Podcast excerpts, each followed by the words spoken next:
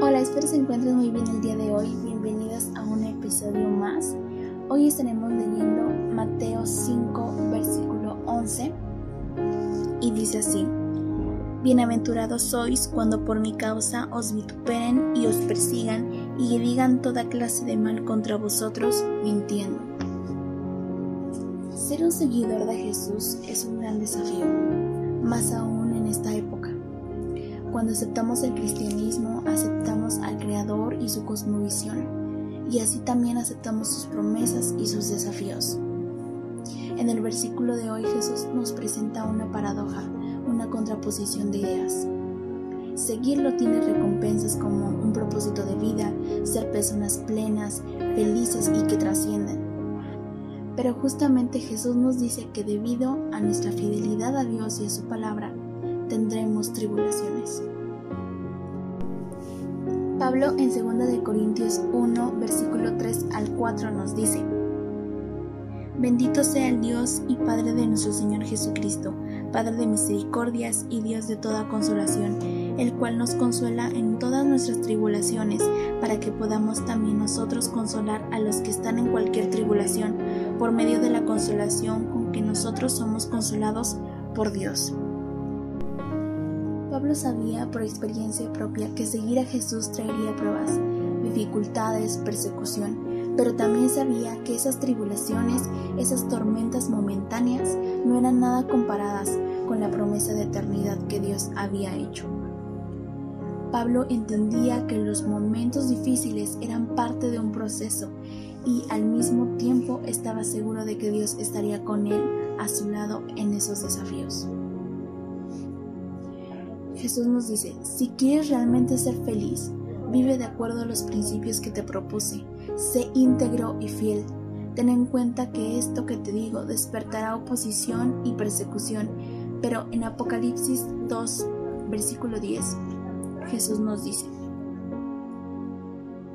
no temas en nada lo que vas a padecer. He aquí el diablo echará a alguno de vosotros en la cárcel para que seáis probados y tendréis tribulación por diez días. Sé fiel hasta la muerte y yo te daré la corona de vida. El reino de Dios, la promesa de vida eterna, será una realidad para aquellos que abracen a Jesús y sean vencedores por Él. Ahora hay que tener en claro que no toda persecución que se sufre es por Cristo y es por ello que debemos de evaluar la razón de nuestras tribulaciones. Si en verdad es por Cristo, benditos somos, es un privilegio, pero si es por causa de nuestro pecado, vamos a arrepentirnos para encontrar en el Señor no solo perdón, sino también la transformación de vida y que, nuestros y que nuestras posteriores persecuciones sean por Cristo y no por habernos dejado dominar del corazón. Para finalizar, vamos a hacer una oración. Ahí en tu lugar hablemos con nuestro Padre Celestial. Señor Jesús, gracias te damos por tus misericordias, gracias te damos por tu amor, por todo lo que nos has dado, Señor Jesús, porque hasta el día de hoy nos has sostenido, nos has proveído de cosas que necesitábamos. Te agradecemos porque al día de hoy somos lo que somos gracias a ti.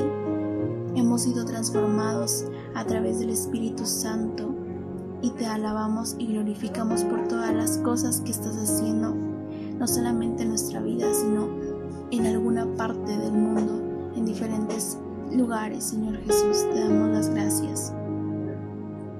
Por eso te pedimos que seas tú el que nos siga guiando, seas tú el que siembre en nuestros corazones el deseo de ser fieles seguidores de tu palabra, Señor Jesús. Realmente queremos ser vencedores y sabemos que vamos a tener persecuciones, Señor, pero también sabemos que tenemos recompensa por eso, que tú nos has dado promesa de que nuestros momentos, nuestros momentos difíciles tendrán recompensa en el reino de los cielos. Gracias, Dios mío, te alabamos. Amén. Y bueno, ya casi terminamos con la serie llamada Vencedores. Guarda estas palabras en tu corazón, busca a Dios constantemente, comparte el mensaje a más personas. Esto es hasta la próxima. Dios les bendiga.